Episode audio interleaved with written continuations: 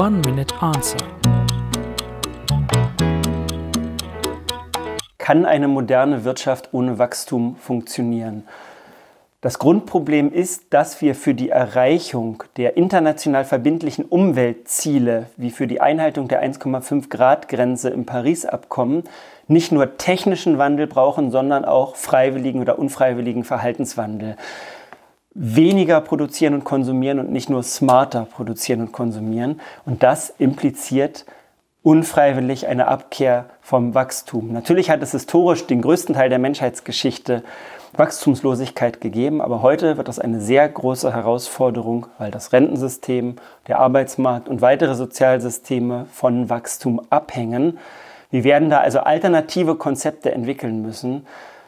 Davor wegzulaufen ist allerdings keine Alternative, weil wir dann die für die Menschheit existenziell bedrohlichen Folgen, zum Beispiel des Klimawandels, nicht mehr vermeiden können. Verpasse ab sofort keine One-Minute-Answer mehr und folge uns auf Facebook, Instagram, Twitter, YouTube oder auch Telegram. Alle Informationen und Videos findest du auf oneminuteanswer.de.